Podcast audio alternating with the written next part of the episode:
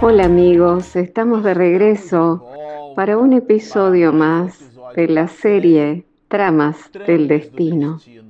Este es el episodio número 37.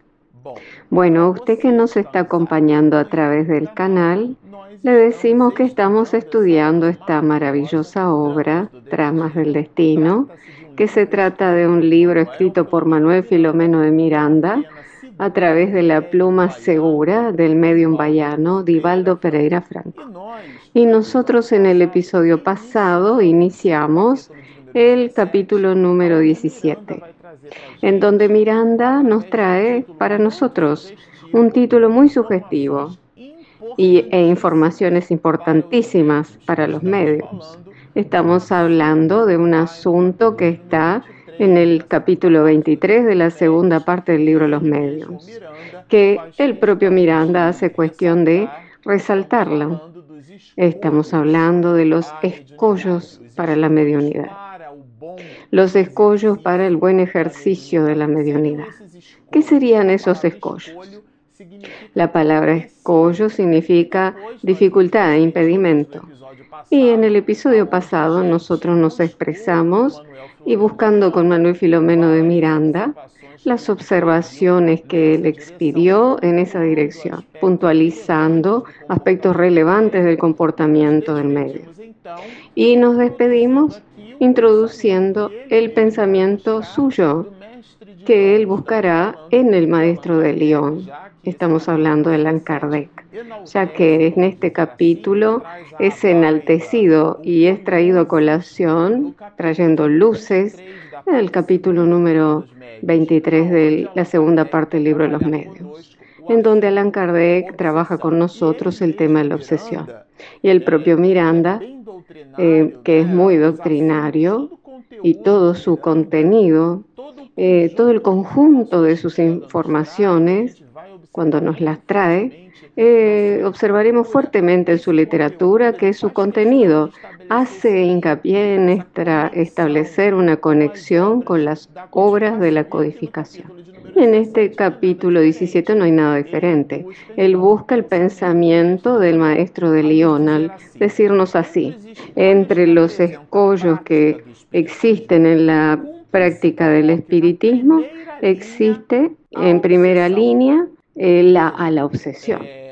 El espiritismo nos presentará dos grandes escollos en el libro Los Medios o impedimentos.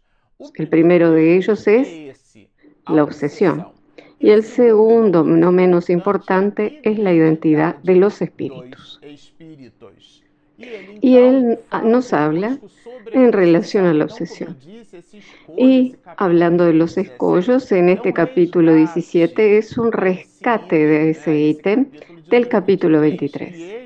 Y él nos recuerda a Allan Kardec cuando nos habla, eh, cuando dice que en primera línea está dentro de los escollos la obsesión y así él hará la definición, o sea, es decir, el dominio que algunos espíritus logran adquirir sobre ciertas personas. Nunca eh, tiene lugar sino por espíritus inferiores que procuran dominar. Cuando él habla de la palabra dominio, es muy interesante tener en cuenta y destacarlo, porque es el dominio es una influencia coercitiva que ejercen ciertos espíritus sobre ciertas personas. Hay un clásico en el libro de los espíritus muy estudiado por todos, en donde Allan Kardec pregunta, ¿ejercen influencia los espíritus sobre nuestros pensamientos y actos? Y la respuesta es al igual clásica, influencian, ejercen su influencia a tal punto que de ordinario son ellos que vos dirigen. Acá mucho cuidado. La palabra influencia es neutra. En la respuesta que nos dan y que le dan a Allan Kardec, que citan eh, los espíritus superiores, eh, esa respuesta se está refiriendo a influencia eh, en un tenor neutro. Pero quien determina ese comportamiento somos nosotros. Nosotros somos quienes hacemos nuestras propias elecciones. En caso contrario, seríamos marionetas en las manos de los espíritus.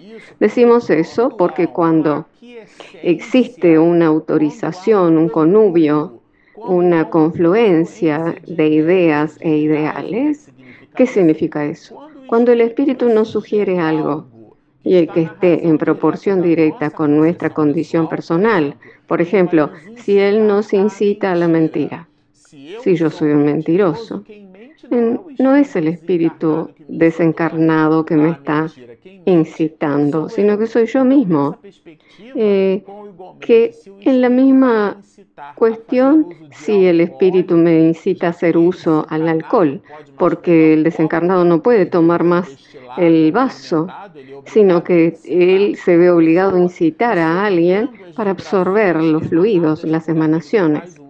Eh, en el caso de aquellos alcohólicos.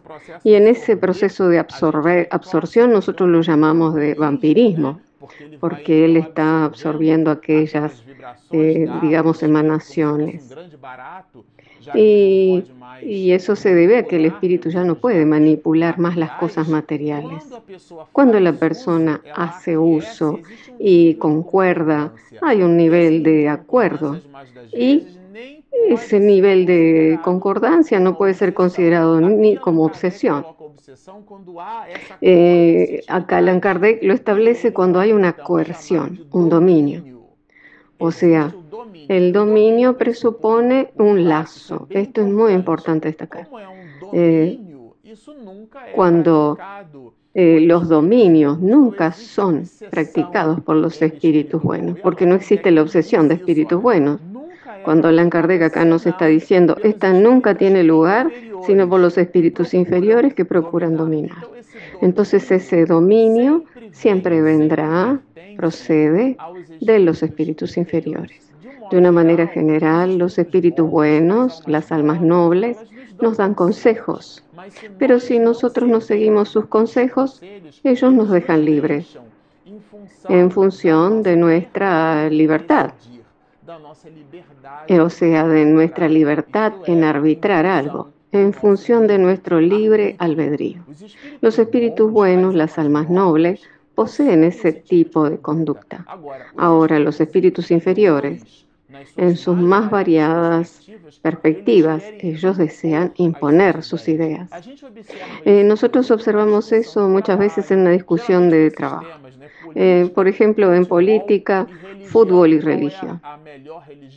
O sea, aquello, hablando de religión, en aquella que la criatura lo profesa.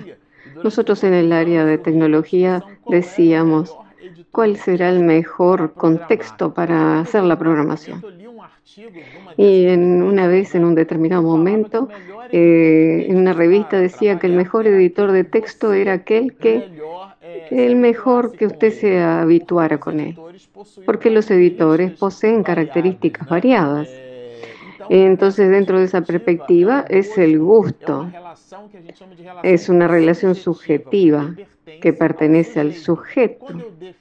Cuando yo defino el objeto, es una relación objetiva. Por ejemplo, si yo defino una silla, una piedra, yo estoy definiendo un objeto, algo que está fuera de mí, eh, una relación exógena. Pero cuando yo tengo un juicio de valor, es algo endógeno, nace dentro de mí. Es una relación subjetiva. Esas relaciones subjetivas, en modo general, ese tipo de informaciones subjetivas, siempre generan discusiones. Y nosotros observamos muchísimo en las discusiones calurosas que hay alguien que quiere imponer su punto de vista. De manera general, hay particularidades, pero de cierta manera ellas colaboran con una regla a excepción de ciertas, ciertas excepciones. Y, por ejemplo, son de aquellas criaturas o aquellos de nosotros que queremos imponer nuestra voluntad. O sea, nosotros queremos que las personas concuerden con nuestro punto de vista. Psicológicamente hablando, demuestra una cierta inseguridad de nuestra parte, porque nosotros necesitamos el acuerdo de los demás. la concordancia, para poder seguir adelante. Los espíritus buenos, las almas nobles, no resbalan por esas debilidades nuestras, si es que podemos llamarlas así, porque ellos eh, están conscientes de, de, eso, de esas propias valoraciones. Si nosotros no las percibimos, ellos nos dejan en paz y nos dejan con la libertad de arbitrar, de decidir. Pero los espíritus inferiores no, son tenaces. Ellos buscan dominarnos. Y toda acción coercitiva dentro de esa perspectiva siempre tiene su psicogénesis en ese tipo de espíritus inferiores, que cuando dominan, transforman estos procesos eh, que Allan Kardec los denomina como obsesiones. Y es exactamente en el capítulo 23, en la segunda parte del libro de los medios, que trata la misma. Y Miranda hace hincapié de poner luces eh, mirando el comportamiento de Epifania.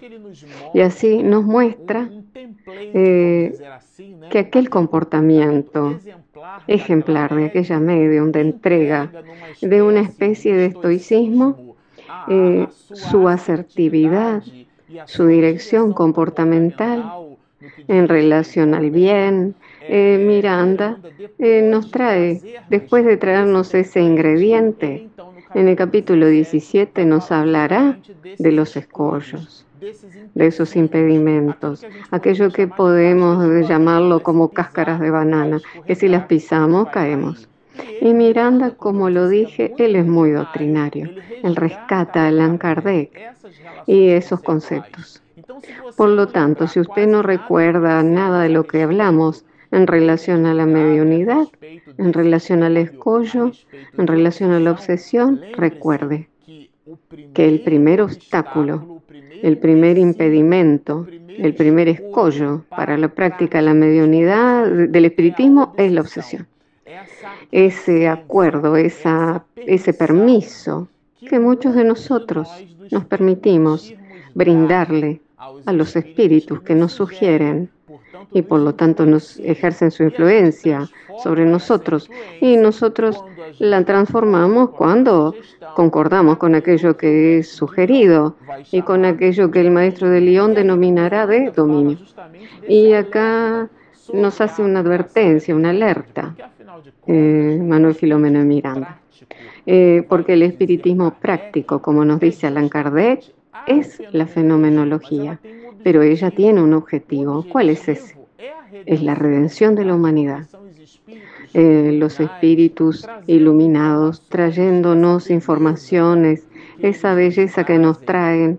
Y además de eso, tiene una, oportunidad el medio de, eh, ya que está hablando a través de él, escribe a través de su mano. Entonces, quien enciende una, luz, es el primero a iluminarse. Por eso esto es una alerta sobre la aplicación de la mediunidad, en la cual el medium debe estar muy atento. Y así él estudia con nosotros el escollo y nos presenta algunos antídotos, algunos medicamentos que son puntos de atención para todos los medios y a todos aquellos que tienen la intención de ser medios. Los antídotos, por tanto, para tales escollo como para cualquiera otros, son el conocimiento, el estudio correcto y la saludable vivencia del espiritismo. Vean ustedes que él nos presenta eso como un trípode. Observen que Miranda nos brinda un antídoto en un triple aspecto, en una perspectiva triple. Primero nos habla del conocimiento, porque el conocimiento nos saca, por lo obvio del término, nos quita la ignorancia. La ignorancia es, o la criatura que ignora, eh, lo desconoce algo. Y de una manera general, todas las personas ignorantes tienen dificultades en realizar sus elecciones, porque ellas eh, visitan nuestra condición de cognoscitiva. Nosotros somos criaturas humanas con valorización cognitiva. Somos pensantes y como pensamos necesitamos del discernimiento. Y el conocimiento amplía nuestro discernimiento. El almirante Hart en la Segunda Guerra Mundial producía aquella famosa evocación. Señor, dadme serenidad para soportar todo lo que necesito soportar, pero sobre todo, dame discernimiento para eh, distinguir una cosa de otra. Estaba Hart, ese admirante, en la Segunda Guerra Mundial, que tuvo allí más de 25% de su flota aeronaval totalmente destruida por el poderío japonés, que dio la vuelta al planeta sorprendiendo a los americanos. Y luego se tiraron dos bombas nucleares y en Hiroshima y Nagasaki. Y el resto de la historia todos nosotros conocemos. Ese mismo almirante eh, estudiará y parece hasta que estuviera imaginando los desarrollos de aquel asunto que produjeron una calamidad con muchas muertes en la historia de la humanidad. Por lo tanto, es de esa ponderación que nosotros estamos hablando. Aristóteles en esa dirección tiene un pensamiento, una exhortación que culmina bastante con estas reflexiones. Él nos dice, la sabiduría, los eh, extremos son siempre tremendos, pero la sabiduría, la virtud está en el medio, en la ponderación, en el equilibrio, que es necesario para encontrar el conocimiento. Y Miranda aquí estudia, trabaja en ese triple aspecto como antídoto, luego de la necesidad de percibirse y la necesidad del conocimiento, él habla del estudio correcto. ¿Por qué? Yo consideré esto muy interesante. Estudio correcto, adjetivándolo, porque existe el estudio incorrecto. El mensaje de Pablo de Tarso. Me observa el todo y retiene lo bueno esa condición nuestra de observar las cosas y guardar aquello que nos hable y que esté íntimamente, intrínsecamente asociado a nuestra planificación de vida. Por lo tanto, necesitamos tener una planificación de vida. Entonces, por eso es el estudio correcto. Eh, porque si no, la criatura abre un gran árbol con muchos gajos y ella se pierde en las oportunidades de albergar conocimiento o no realiza las conexiones adecuadas y se transforma en algo conjunto de no, inocuo de informaciones y no de conocimiento, porque el conocimiento es cuando él nos brinda movimiento. Eh, por ejemplo, motivación deriva de motivar, dar movimiento, dislocar. Entonces, cuando la criatura se disloca, se mueve con asertividad, es la que busca el conocimiento correcto. Y la saludable eh, vivencia del espiritismo. Yo considero esto sensacional porque Miranda rescata como antídoto para el medio eh, para huir de ese escollo de la obsesión, él rescata la idea de la vivencia, que es la práctica del espiritismo.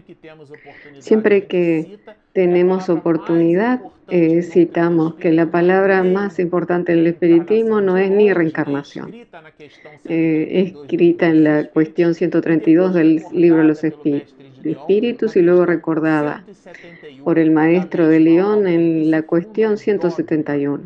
¿En qué se funda el dogma de la reencarnación? Es una verdad incontestable por la valoración, por el conjunto axiológico que nos brinda el espiritismo, la idea de que todo efecto tiene una causa. Y esa relación cáusica es nada más y nada menos que la propia divinidad. Pregunta número uno del libro de los espíritus. La inteligencia suprema, absoluta, creadora de todo y de todos, de todas las cosas, de lo que es material e inmateriales. Le hace material como la realidad pulsante, vibrante, que es el principio inteligente manifestado en el universo y el cosmos con sus más variables expresiones, que estamos aprendiendo a conocerlo. Y aquí por H o por B, la divinidad se nos presenta como el gran maestro de nuestros procesos.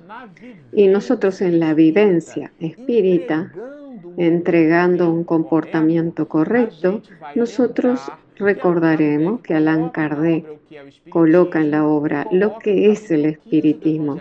Y en el capítulo 15 del Evangelio según el espiritismo, que la palabra más importante para sustentar esa idea no es la reencarnación, Él nos dirá que y nos trae otro elemento, otra valoración, otro principio axiológico. Fuera de la caridad no hay salvación. Entonces es de esa vivencia del espiritismo que nos habla. Es que la criatura aplique en su día a día el conocimiento, aquellos que se movilizan en los movimientos de psicofonía, eh, eh, psicografía, que lo apliquen diariamente. Y él continúa diciendo, otros hay, inspira, hay otros inspirados por los espíritus inferiores. Es un contrapunto. La instigación a las pasiones inferiores que cada individuo porte consigo. Entonces observen, me gustó mucho esa palabra de inspirar, o sea, instigar, porque es un elemento multiplicador. Por ejemplo, si usted tiene una propensión para mentir en un nivel 2 y el espíritu se lo escala, por ejemplo, se lo instiga a un nivel 5, hablando de un tipo de relación, o sea, 5 por 2, 10. Entonces usted por sí misma presentaba un nivel 2, el espíritu tenía un nivel 5 y en esa multiplicación, en esa instigación, esa producción o ese producto eh, que realiza la mente. Vean que si la persona no tiene la complexión a la mentira, eh, si la persona tiene cero tendencia a mentir, cualquiera que sea el número multiplicado por cero, siempre será cero. ¿Qué significa eso? Que el espíritu no logra instigarnos a algo, aumentar algo que nosotros no tengamos dentro de nosotros. Entonces, hay otros inspirados por los espíritus inferiores. ¿Ejercen influencia los espíritus? Sí, porque aumentan las eh, potencias o las posibilidades que hay dentro de nosotros. Los escollos, nos dice Miranda, residen en el propio medio esto es muy interesante porque los espíritus no son demonios, el espíritu obsesor no es un demonio. A veces es un espíritu amigo, hermano, querido, que usted falló con él en vidas anteriores y él invierte su polaridad. Él nos dedicaba cariño, amor, atención y en un tribunal de justicia la persona se da vuelta y dice, yo maté y fue por amor. Juana de Ángeles tiene una tesis que el odio es el amor que enloqueció. Entonces es una inversión de la polaridad. Entonces antiguamente éramos amigos, pero hoy en la inversión de polaridad ellos quieren cobrar las cuentas con nosotros. Y hay una conexión con nosotros. Los, los escollos residen en el propio medio, porque hay ese mecanismo de conexión. Eh, alcanzado por las percepciones que sustentan su supervivencia, se deja, por falta de vigilancia, imbuir por la presunción y dominar por la vanidad. Eh, imbuirse es dejarse seducir y la vanidad está aquí porque la persona se cree que la comunicación mediónica es de ella misma. Eh, nosotros funcionamos en esta perspectiva como, como astros iluminados. En astronomía básica aprendemos que existen dos tipos de astros, los que tienen luz propia y los que reciben luz de otros astros y estos brillan en el firmamento. Eh, por ejemplo, la luna, pero la luna no tiene luz propia. El medium es ese astro sin luz que refleja la luz de otro. Entonces en aquel momento él se ve brillante, pero aquel brillo no le pertenece, no es endógeno, es exógeno, surge de la parte vestibular, digamos, de aquel mismo planeta. No es su realidad intrínseca, y así es el medio vanidoso. Y para concluir destacamos, eh, luego pues sucumbe maniatado por su propia falsedad y pierde el contacto con los espíritus respetables.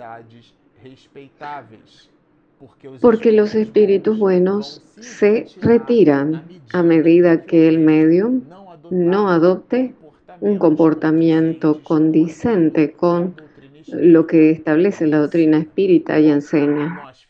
Bueno, nosotros quedamos por aquí. Como ustedes observan, es un contenido lleno de observaciones. Y al final siempre nos gusta recordarles que si usted nos miró hasta aquí y aún no se suscribió, por favor, suscríbase. Dele un clic a la campanita para recibir las notificaciones. Y nosotros siempre comentamos que si usted nos está escuchando a través de las herramientas de podcast, estamos en Spotify y en iTunes y en parcería con varias radios. Así nosotros tenemos nuestro aplicativo, le decimos, disponible gratuitamente en Apple Store y en Google Play. Están hechas las invitaciones, descargue nuestra app, suscríbase a nuestro canal, síganos y mucha paz.